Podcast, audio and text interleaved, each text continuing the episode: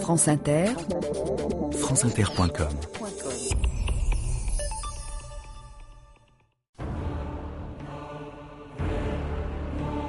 Au pied de la grande pyramide, Mortimer lève les yeux sur le gigantesque tombeau du pharaon Khéops. Tout me dit que cette montagne de pierre n'a pas livré tous ses secrets. Edgar P. Jacobs.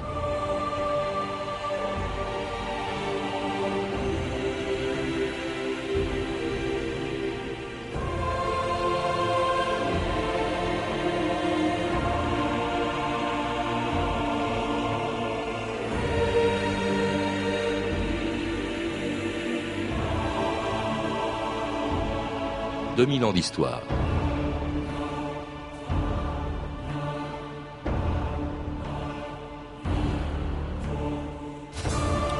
Il y a quelques années, Edgar P. Jacobs écrivait une célèbre bande dessinée dont les héros, Black et Mortimer, partaient en Égypte pour y trouver le tombeau du pharaon Khéops. Jacobs imaginait qu'à l'intérieur de la grande pyramide, à quelques mètres des chambres qu'on y avait déjà découvertes, existait une chambre secrète dans laquelle se trouveraient les restes d'un pharaon qui y avait été inhumé il y a plus de 4500 ans. Mais l'auteur du mystère de la Grande Pyramide n'a rien inventé. Depuis qu'au IXe siècle, le calife El Mamoun est entré dans la pyramide de Khéops, plusieurs générations d'égyptologues continuent d'y chercher ce qui reste de ce pharaon dont tout le monde aurait oublié le nom s'il n'avait pas décidé, il y a plus de 4500 ans, de construire quelque part sur la rive gauche du Nil le plus grand et le plus célèbre tombeau de l'histoire. J'impose à l'Égypte une tâche qui serait impossible dans tout autre pays au monde. Sur les sables du désert, vous bâtirez une pyramide. Ce sera un édifice plus grand que tout autre sur la surface de la Terre. Cette pyramide sera mon lieu de repos pour ma vie future. Il faudrait 3 millions de blocs semblables avant d'achever le travail. 3 millions de pierres d'un poids moyen de 5000 livres. Et il fallait que chacune de ces pierres fût taillée pour s'ajuster exactement à la place qu'on lui destinait dans la grande pyramide. Des carrières, il tirait les pierres à travers le désert jusqu'aux rives du Nil. Jamais dans l'histoire du monde, travail plus gigantesque n'avait été accompli.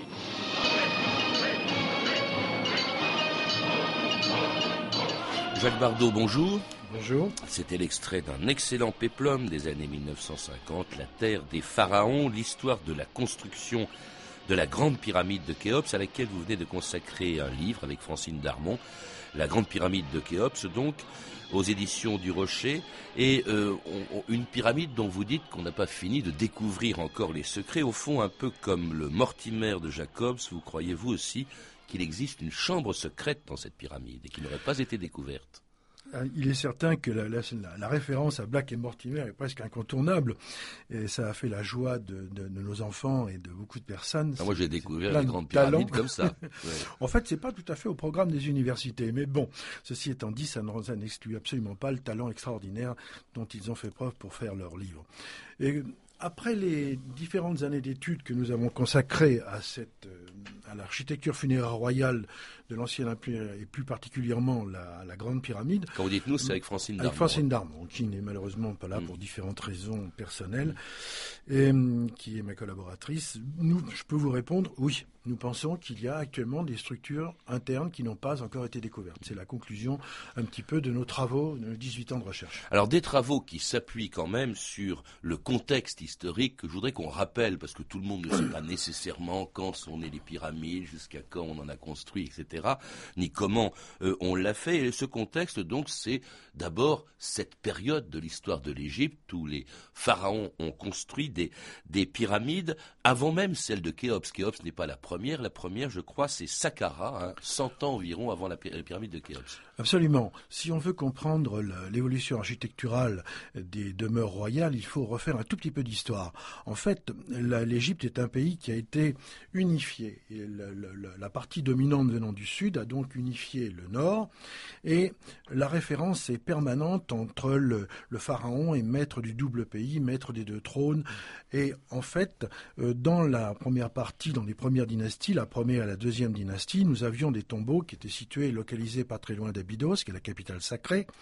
Quand cette unification s'est faite, euh, les gens ont déménagé, ont fait une capitale à Saqqara, et il a fallu avoir à Memphis, pardon, qui était la balance des deux terres, qui est au bout du delta du Nil, et sur la rive euh, ouest du Nil, qui est un peu le monde des morts, on y a construit une nécropole qui est la nécropole de Saqqara. Et une pyramide à degrés, hein, qui ne ressemble pas aux autres. Euh, parce que c'est, enfin, il y a plusieurs degrés. Justement. Dans les premières et, première et deuxième dynasties, on se contentait de mastabas, c'est-à-dire des, substructures qui étaient des, alvéoles maçonnées, et avec un, mastaba qui voulait dire petit banc, euh, un bâtiment qui, le couvrait. Rectangulaire. Et Voilà. Et Imhotep, avec Djoser, a eu l'idée d'incrémenter les mastabas, puisqu'on voit que la pyramide de Saqqara est une série de mastabas qui ont été mis les uns sur les autres, et ensuite ils ont développé cette construction en degrés qui est vraiment constitue le prodrome de la pyramide lisse. Et c'est tout à fait important, en même temps qu'il faisait une, unification de l'ensemble des tombeaux du roi en faisant un complexe funéraire avec une tombe nord, une tombe sud, au lieu d'avoir une tombe à Saqqara uniquement et une tombe à Abydos. Et le tout ayant une vocation religieuse. Tout à fait. Les richesses de cette chambre sont le symbole de ma vie d'outre-tombe. Elles s'excluent du présent. Elles ne doivent parer aucun être vivant, ni toi, ni personne d'autre. Ces bateaux, grand prêtre, à quoi servent-ils? Ce sont les barques solaires que Pharaon utilisera après ses funérailles.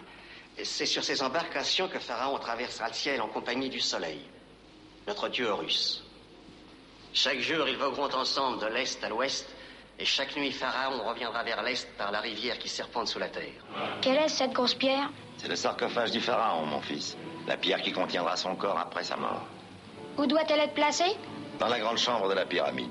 Mais tu devras ignorer où elle sera située.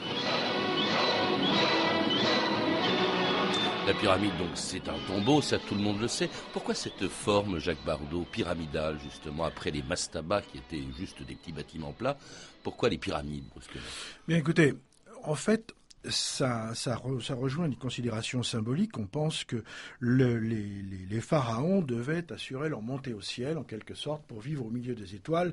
Ils étaient censés représenter une étoile eux-mêmes, n'est-ce pas? Et euh, la première idée de la pyramide à degrés était de faire comme une échelle de Jacob, qui permettait de monter vers le ciel on est arrivé très vite au système de la paroi lisse parce que, euh, dit-on, ce serait un, rayon de soleil pétrifié. Vous avez déjà vu souvent le soleil qui sort des nuages et vous avez un rayonnement qui est un peu comme une pyramide. Donc il n'est pas du tout exclu que ce soit la raison pour laquelle ils aient choisi cette forme-là. Alors il y a cette forme, il y a aussi les deux chambres mortuaires, vous le dites, les deux tombeaux, euh, sauf à Khéops justement. Hein. il y a un tombeau où se trouve le corps réel, enfin le ou momifié du pharaon, et puis un tombeau vide, un cénotaphe en quelque sorte. On n'en a pas trouvé à Khéops. Alors ça c'est un des points importants. Quand nous avons travaillé, commencé nos recherches sur Khéops, nous avons travaillé pour voir comment se passaient les, euh, quelle la forme des tombeaux des rois précédents. On s'est aperçu que pendant une certaine période, pour la première et deuxième dynastie, ils avaient un cénotaphe à Abydos, qui est en capitale au sud, et un autre à Saqqara. Et après, bon, actuellement, des recherches sont en cours pour savoir qui fait quoi, quel est le pharaon qui est enterré à Saqqara plutôt qu'à Abydos. Et après, avec les complexes funéraires de, de, de Djoser, tout est regroupé. La, notion de cénotaphe à Abydos est abandonnée. Tout est regroupé sur le même complexe. C'est-à-dire qu'on a une tombe nord qui est sous la pyramide et une tombe sud qui est dans l'enclos de la pyramide de Djoser. Et après, on va assister jusqu'à la cinquième dynastie à la présence d'une tombe nord et d'une tombe sud. Alors est-ce que ça rejoint la dichotomie de l'Égypte entre le nord et le sud ou la tombe du Ka, qui est dire le, double, la force vitale de Pharaon? Bon, les égyptologues se, discutent encore cette, cette, question. Nous penchons un peu pour la géopolitique, pour la représentation territoriale. Voyez-vous Alors Khéops, justement, est un pharaon qui vient du sud, qui est né dans le sud. En fait, sa pyramide est extraordinairement célèbre, connue dans le monde entier, beaucoup plus que lui-même, euh, Jacques Bardot. On sait peu de choses sur Khéops. c'est tout à fait paradoxal, n'est-ce pas, que le, pharaon qui a fait le monument le plus extraordinaire n'ait laissé que peu de traces archéologiques. C'est un paradoxe. Et en fait, on a une petite statue en ivoire de 7,5 cm qui est au musée du Caire. Bon, il y a quelques traces que l'on a retrouvées, des ciseaux, des traces dans les carrières, mais relativement peu de traces archéologiques par rapport aux autres pharaons. Et là, effectivement, c'est un, euh, c'est un, c'est une question que les gens se posent. Alors on sait qu'il appartient à la quatrième dynastie, donc qu'il a vécu il y a environ 4500 ans, mais aussi qu'il avait le goût du secret. Maintenant, il me reste une ambition. Je veux bâtir un tombeau pour recevoir ce trésor et mon corps. Un tombeau que personne ne songera à violer, et où enfin je reposerai en paix, où je profiterai de ma seconde vie. Mais nous ne sommes pas arrivés à protéger nos tombeaux de la. de la profanation. Peut-on y parvenir? Peux-tu y parvenir? Quand ton corps aura été placé dans la tombe, le labyrinthe sera scellé à chaque passage. Chaque pied du couloir qui mènera de la chambre mortuaire à la porte d'entrée de la pyramide sera scellé par des pierres de taille. Des pierres de taille, mais il faudrait pour ça des années. On les abaissera sur toute la longueur du labyrinthe, et d'autres par-dessus les premières, jusqu'à ce que tout le tombeau soit entouré de blocs solides. Pour y entrer, il faudra démolir la pyramide de haut en bas. Et dans le cas de cette pyramide, alors c'est pratiquement impossible puisque elle a des dimensions. C'est la première chose qui frappe bien sûr à Gizeh sur ces euh, trois pyramides hein, de Khéops, puis construites ultérieurement Képhren et Mykérinos. C'est la plus grande d'abord. C'est même resté le monument, la construction humaine la plus haute jusqu'au 19e siècle, c'est-à-dire pendant 45 siècles. Tout à fait. Bon, c'est tout le monde sait que la, elle fait 230 mètres sur 230 mètres. Elle faisait 146 mètres euh, au début de hauteur. de hauteur avec le pyramidion qui a été retiré, et elle fait aux alentours de 139 mètres actuellement. Euh, c'est à cause de l'érosion. Hein, à cause de l'érosion et surtout le fait que l'on ait retiré le parement pour construire la ville du Caire. Vous évoquez le pyramidion. Ce que l'on voit aujourd'hui à, à, Giza, c'est euh, dans, dans, cette pyramide, comme dans toutes les pyramides. D'ailleurs, c'est pas les pyramides telles qu'elles existaient euh, à l'époque. Le pyramidion, euh, c'est quelque chose qui a disparu. C'était quoi Absolument, c'est un pyramidion. On en a quelques-uns qui restent encore, qui ont été plus ou moins retrouvés et détruits, mais retrouvés. Mais c'était le sommet de la pyramide, si vous voulez. Métallique, je crois. En... Pas nécessairement, mais ça pouvait être en pierre différente. Euh, et vous aviez des, un lissage, c'est-à-dire que vous aviez une pyramide à, parois lisses avec une pente de 51 degrés. C'était des blocs polis. Mmh. Et ces blocs ont été retirés euh, pour construire la ville du Caire euh, à une certaine époque. Alors ce qu'il y a d'extraordinaire aussi, c'est que euh, il faut se rappeler qu'on est encore il y a 4500 ans. Cette pyramide, vous le rappelez, fait 5 millions, plus de 5 millions de, non 2 millions et demi de mètres cubes, c'est-à-dire qu'elle pourrait contenir l'actuelle basilique Saint-Pierre de, de Rome. elle est faite de 3 millions de blocs de calcaire ou de granit pesant plusieurs tonnes chacun, ce qui pose quand même le problème de leur construction. On n'a jamais très bien su comment est-ce qu'on avait pu élever aussi haut des euh, blocs de, pierre aussi lourds. Elle est donnée pour environ 5 millions de 2 millions 500 000 mètres cubes et environ 5 millions de, de, tonnes. Ce qui fait qu'on a une densité de 2,1 pour le calcaire, en gros. Enfin, il y, a, des calcaires de densité variable. Et en fait, il y a trois, il y a quatre types de pierres. Il y a un calcaire du plateau de Gizeh, il y a un calcaire des, des, des, des carrières de Mokatane et des calcaires fins de calcaire de Toura. Plus des blocs extrêmement importants euh, qui viennent d'Assouan. Euh, c'est d'ailleurs du sud, c'est d'ailleurs de la patrie de Khéops. Voilà. Et ça, c'est un point important. Euh, L'OR s'était interrogé de savoir pourquoi on avait fait venir 2700 tonnes de granit sur 800 km par bateau pour uniquement faire une chambre de roi ou une chambre mortuaire, alors que le granit n'est pas répertorié comme étant ayant un excellent comportement en torsion, par exemple. Alors il y a ça, il y a le fait qu'il faut les élever ces blocs. Ils arrivaient par le Nil pour ceux qui étaient euh, les plus éloignés. Euh, on les transportait jusqu'au pied de, la pyramide qui se trouve, vous le rappelez aussi, Jacques Bardot, à l'ouest du Nil, toujours, hein, toutes les pyramides, parce que c'est le royaume des morts, il est à l'ouest du Nil. Et puis, il faut les monter. Alors là, on a imaginé tout un système. Il y avait des rampes d'accès hélicoïdales ou, euh, qui faisaient face ensuite à la, pyramide et puis qu'on qu'on retirait une fois qu'elle était construite.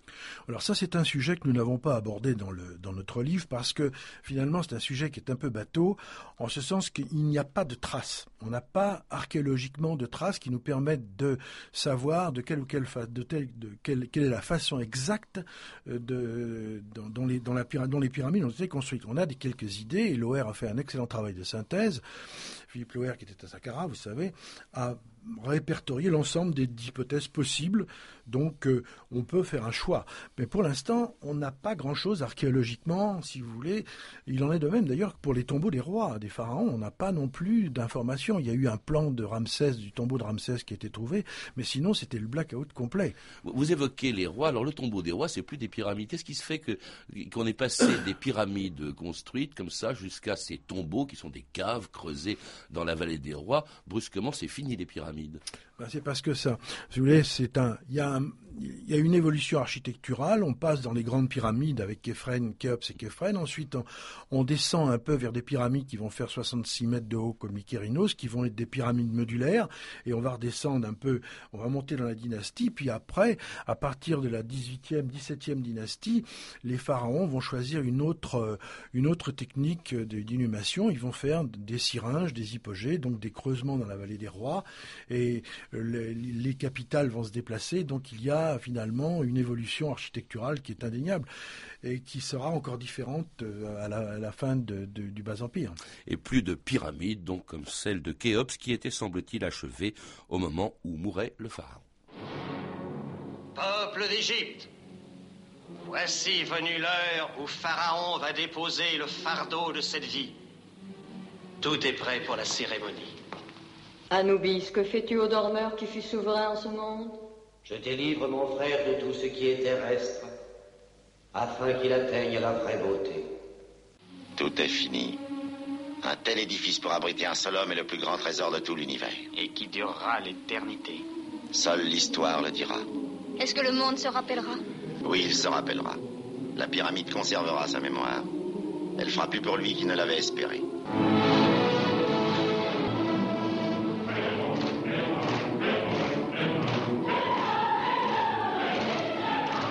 Et oui, si on se souvient de Khéops, c'est d'abord euh, grâce à sa pyramide, une des sept merveilles du monde, et la seule, vous le rappelez, Jacques Bardot, qui est survécu aux outrages du temps. Tout à fait. Et on peut, on peut être tout à fait étonné d'ailleurs. Et en rentrant dans cette pyramide, les structures aériennes qui la composent sont tout à fait exceptionnelles. Plus on travaille à l'intérieur de la pyramide, plus on est étonné de la technicité qui a été utilisée et de la, de la, de la, somme de connaissances qu'il reste encore à acquérir pour comprendre véritablement ce qu'ils ont voulu faire. Et ça, c'est un point important que nous mettons en valeur dans notre livre avec la découverte des maquillages des parois, euh, de, du couloir horizontal de la grande galerie et des différentes analyses. Alors que toutes les autres merveilles, hein, le phare d'Alexandrie, euh, les jardins suspendus, tout ça s'est écroulé, hein, alors que ça a été construit après la Grande Pyramide. La Grande Pyramide, elle est restée, elle n'est pas restée inviolée. Vous le rappelez aussi, Jacques Bardot, les pillages ont, commencé très peu de temps, enfin pas très peu de temps à l'échelle de, l'Égypte ancienne, c'est-à-dire environ cinq siècles en tout cas pour ce qui concerne euh, Khéops, après la mort de Khéops. En fait, les archéologues considèrent, si vous voulez, que les premiers pillages sont intervenus à la première période intermédiaire, c'est-à-dire environ 300 ans après, le décès du pharaon Khéops. Enfin, c'est une fourchette, c'est pas tout à fait formalisé encore, mais c'est un peu ce que l'on pense.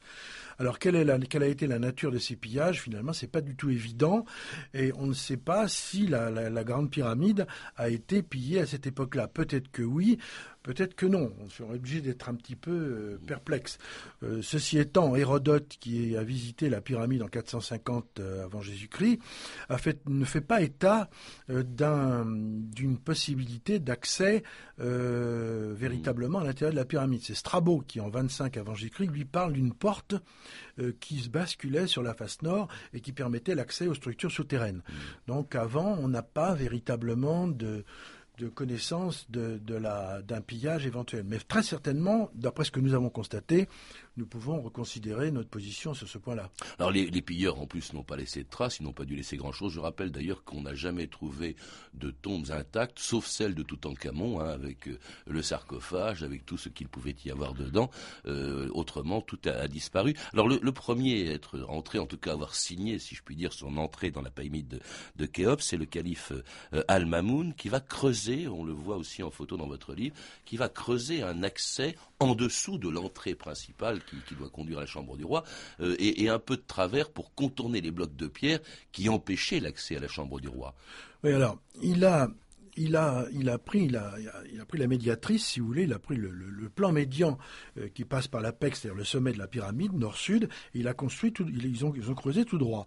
Et pour c'est tout à fait étonnant parce que la véritable entrée se trouve à la, là, il, a, pénétré à la septième assise et l'autre est à la dix-septième assise, donc c'est pas très loin. À la limite, il aurait pu la voir ou pas, euh, on ne sait pas. Et ce, que l'on sait, c'est que sur 40 mètres, il va rentrer tout droit et ensuite il fera un, une évolution vers la gauche et qui l'amènera à venir derrière les, blocs bouchons, qui sont les trois blocs de granit qui sont sur la fermeture de la galerie ascendante. Alors il découvre euh, la chambre dite du roi, euh, il y découvre le sarcophage, on dit même qu'il a découvert le corps de Khéops qui était totalement décomposé. Alors, on, les, les, auteurs arabes considèrent qu'ils disent qu'il a découvert une, des, restes humains avec un baudrier euh, en métal, euh, un certain nombre de choses autour, et avec un glaive et un rubis. Bon, ce n'est pas euh, en disant que finalement il n'y avait pas, il n'y avait pas grand-chose dans ce tombeau et que ça avait tout juste payé ses frais de, les frais de percement de la pyramide. On peut s'étonner tout de même que ce soit la première pénétration dans la tombe, parce que euh, finalement, même si on n'a pas de recul euh, sur les, les, les, les pharaons de l'Ancien Empire, on sait très bien qu'ils avaient quand même leur viatique, ils avaient des meubles, ils avaient un, certain nombre de choses dont, avec, qu'il leur fallait dans leur vie. il y avait même un bateau, hein, euh, mais ça, il n'était pas dans la pyramide, mais on a trouvé à côté de Khéops un bateau, comme il y en avait beaucoup d'ailleurs dans certains tombeaux, qui étaient censés, je suppose, transporter le pharaon. le bateau de Khéops, c'est très grand, il était juste au pied, à côté de Alors, en ce qui concerne les barques, il y a plusieurs emplacements. Il y a des, il barques qui sont des, barques de transport. Et sur la face sud, il y a deux barques qui ont été, euh, qui ont été découvertes relativement tardivement, puisque c'est en 1954 qu'El Malak a, retrouvé cette barque. Ce sont vraisemblablement des barques, barques solaires. Une barque de jour, une barque de nuit. Il n'y en a qu'une pour l'instant qui a été ouverte.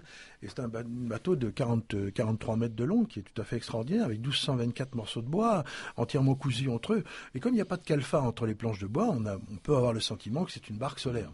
Alors depuis ces découvertes d'Al-Mamoun dont on parlait à l'instant, euh, au, IXe siècle, en 820 très exactement, à l'époque de, Charlemagne, mais 3300 ans après, après euh, euh, Khéops, eh bien d'autres découvertes ont été faites, d'autres chambres, après la chambre du roi, ce qu'on appelle les chambres de décharge, qui sont au-dessus de la chambre du roi, qui était également vide, la chambre dite de la reine, hein, dans laquelle se trouverait, dites-vous, sans doute une statue de, de Khéops, et puis une chambre souterraine aussi, dont on n'a jamais très bien su euh, à quoi elle correspondait exactement, Jacques Bardot. En fait, il y a trois chambres pour l'instant qui sont connues. une chambre souterraine qui est une qui est à, 30 mètres sous la pyramide, ou qui, euh, par laquelle on accède par un couloir qui fait 105 mètres de long. Et cette chambre, elle est dans un état de... On a l'impression que les ouvriers ont quitté hier. En fait, elle a été abandonnée. Très peu d'archéologues sont avancés sur la raison. Nous avons découvert une fente au plafond. Il y a juste Stadelmann, qui est un archéologue allemand, qui avait évoqué cette fente au plafond. Nous pensons que c'est une des raisons pour lesquelles elle a été abandonnée, cette chambre. Est-ce que c'était un tombeau sud? Peut-être. Toujours est-il que euh, on ne pouvait plus travailler dedans et elle a été abandonnée. On a ensuite la chambre dite de la reine. En fait, ce sont les musulmans, quand ils ont pénétré la chambre, la pyramide de Khéops, qui ont appelé ça comme ça. Mais il n'est pas coutume, si vous voulez, d'enterrer les, reines avec les rois. Ceci étant, euh, on peut en discuter ultérieurement. Et dans cette, dans cette pièce, il y a une petite, euh, un serdab, un voûte avec voûte encore bellement, dans laquelle on devait normalement avoir une statue. Et enfin, le tombeau qui est en haut de la galerie, la grande galerie, qui est un tombeau entièrement en granit que l'on considère comme étant la chambre du roi. Alors cela dit, on se demande aussi euh, si la véritable sépulture de Khéops a, vraiment été découverte, ce dont doute aujourd'hui un certain nombre d'égyptologues, France Inter, Denis Estagno, le 28 août 2004. Par Horus demeure. Tous les amateurs de bande dessinée de Black et Mortimer se souviennent du mystère de la Grande Pyramide. Mais cette fois, c'est dans la réalité que le mystère rebondit. Deux chercheurs français pensent avoir localisé la chambre funéraire secrète du pharaon dans la pyramide de Khéops. Information donnée par le journal Libération, une chambre funéraire qui se trouverait sous celle de la reine, pratiquement à la base de la pyramide. Depuis 4000 ans, des pilleurs de tombes aux égyptologues, le trésor du pharaon Khéops fait rêver et fantasmer. Écoutez les arguments de l'un de ces chercheurs, Gilles Dormion, que Fabien Rouchop vient de joindre au téléphone. Pour l'instant, on est au domaine des hypothèses. On n'est pas encore dans la tombe de Khéops. Ce que l'on peut faire, parce qu'il va falloir avancer très prudemment, c'est d'abord vérifier qu'il y a quelque chose. Si on arrive à prouver qu'il y a une herse, une herse ce sont ces gros, ces gros blocs de pierre qui fermaient les couloirs, ça va pratiquement prouver qu'il y a quelque chose derrière et que tout ce qu'on a dit est vrai. Et c'était Gilles Dormion qui, depuis plus de 20 ans, est persuadé, on vient de l'entendre, qu'il existe une, chambre inconnue. C'est aussi ce que vous croyez, euh, Jacques Bardot. Qu'est-ce qui vous fait croire en l'existence d'une chambre qu'on n'aurait pas découverte? On l'a dit déjà, l'absence de cette, euh, de ce cénotaphe, de cette chambre sud, donc qui n'existe pas à Khéops, et donc il en, euh, enfin à l'extérieur de Khéops, donc elle existerait peut-être à l'intérieur. Il y a aussi quelque chose qui est très important, c'est que vous avez découvert sur les voie d'accès euh, à la, grande galerie qui accède à la chambre du roi, des faux joints. Absolument. Nous avons approché le problème euh, en, utilisant une technique de pointe et nous nous sommes rendus compte que le couloir horizontal était, les parois étaient maquillées il y a 90 pierres apparentes, en réalité il y a que 16 blocs. Et sur la grande galerie, nous avons ce qu'on appelle les cavitaires bouchées, qui ont, dont certaines sont vraies, d'autres sont fausses. Et si vous voulez, la compréhension euh, que l'on aura de ces maquillages va nous, nous a permis d'induire des hypothèses. On a un certain nombre de structures qui sont apparentes, qui nous donnent à penser qu'il y a un système d'accès qui se trouve dans le couloir horizontal, et puis les, les cavitaires bouchées de la grande galerie vont permettre de de, stocker les pierres de tout le système de fermeture. Mais nos travaux ont porté également sur les causes des, fractures des, poutres des chambres de décharge, avec les modélisations mathématiques qui ont été faites par l'EDF, qui donnent à penser euh, qu'une une chambre se trouve euh, dans, la, dans, cette zone-là. Puis ces faux joints auraient été destinés un peu à égarer les gens, à faire croire qu'il y avait, euh, des, qu'il y avait, des blocs qu'on pouvait bouger, ce qui n'était pas le cas. En revanche, il y en avait qu'on pouvait bouger. Il y en a même un sur lequel vous avez trouvé un hiéroglyphe euh, qui, ce qui serait euh, un indice. En fait, les, Égyptiens ne faisaient pas rien sans raison. Euh, s'ils fait, ils ne faisaient pas des maquillages industriels comme ça, sur cette amplitude-là. Donc, par conséquent, on a des raisons de penser qu'il y a certainement un accès ou deux dans, cette, ce couloir horizontal. Il y a deux choses qui nous intéressent, qui nous ont renforcé cette approche, c'est qu'il y a un plancher central qui verrouille les parois, et on s'est rendu compte que l'inventeur de ce système, c'était Snefrou, le père de Khéops. Et ensuite, autour de certaines pierres, il y a du calfa. On a calfaté sous le en mortier quatre pierres. Bon, il n'y a pas de raison, c'est pas un processus de, de, fermeture normale. Il faut s'interroger sur la présence du calfa. S'agissant du, du c'est ce qu'on met sur les bateaux, c'est-à-dire en fait quelque chose qui serait destiné à empêcher l'humidité d'entrer derrière une pièce qui se trouve peut-être derrière. Peut-être, éventuellement, euh, c'est possible et c'est une des raisons. Tout au moins, il faut s'interroger sur cette question-là. En s'agissant du Sigmer, c'est un bas-relief qui fait 2,8 euh, cm de hauteur, 0,6 mm de large, que personne n'avait vu et qui signifie tombe. Et c'est sur la pierre et la pierre qui n'a pas, la seule qui n'est pas été ravalée du couloir horizontal. Alors beaucoup d'indices qui laissent penser qu'il y en a une, vous en êtes persuadé. Je suppose que vous allez vouloir étayer vos, hypothèses, faire euh, les, vérifier. Qu'est-ce qui vous en empêche? Est-ce qu'il est prévu que vous alliez à Khéops pour découvrir cette chambre secrète? Il nous reste quelques secondes à peine. Bah, écoutez, il faut pour, pour, pour aborder un problème de cette nature, il faut avoir un projet archéologique. Ce que nous avons, ce projet archéologique a été soumis au Conseil soumis au Conseil suprême d'antiquité égyptienne. Il y a des problèmes qui sont qui sont assez complexes à réaliser parce que les Égyptiens sont chez eux, c'est leur plus grand monument. Par conséquent, si l'on fait quelque chose, on peut le faire qu'avec eux. Et ce ne sera pas une petite équipe nationale qui va pouvoir se permettre d'ouvrir la pyramide. De toute façon, dans notre projet, nous, c'est un, un ensemble d'actions scientifiques qui doit nous permettre de bâtir un projet d'ouverture. Merci euh, Jacques Bardot. Je rappelle donc que vous êtes l'auteur de la Grande Pyramide de Khéops, nouvelle découverte, celle justement dont vous avez parlé, que vous avez écrit avec Francine Darmon et publié aux éditions du Rocher dans la collection Champollion. À lire également Les Grandes Pyramides de Jean-Père Cortegiani chez Gallimard Découverte et puis La Chambre de Khéops, analyse architecturale de Gilles Dormion, hein, qui pense aussi qu'il y a une chambre secrète, et publié aux éditions Fayard. Euh, je signale l'exposition Trésor englouti d'Égypte au Grand Palais de Paris jusqu'au 16 mars 2007 et dont il sera question vendredi dans l'émission de Mathieu Vidard, La tête au carré. Vous avez pu entendre des extraits du film La Terre des Pharaons de Howard Hawks, disponible en VHS chez Warner Bros. Toutes ces références sont disponibles par téléphone au 32 30, 34 centimes la minute ou sur franceinter.com. C'était 2000 ans d'histoire. Merci à Philippe Duclos, Thomas Robin, Claire Destacan, Emmanuel Fournier et Franck Olivard, une réalisation de Anne Kobilac. Demain, dans 2000 ans d'histoire, un homme qui, grâce à Alexandre Dumas, est entré dans la légende, mais qui a bel et bien existé, D'Artagnan.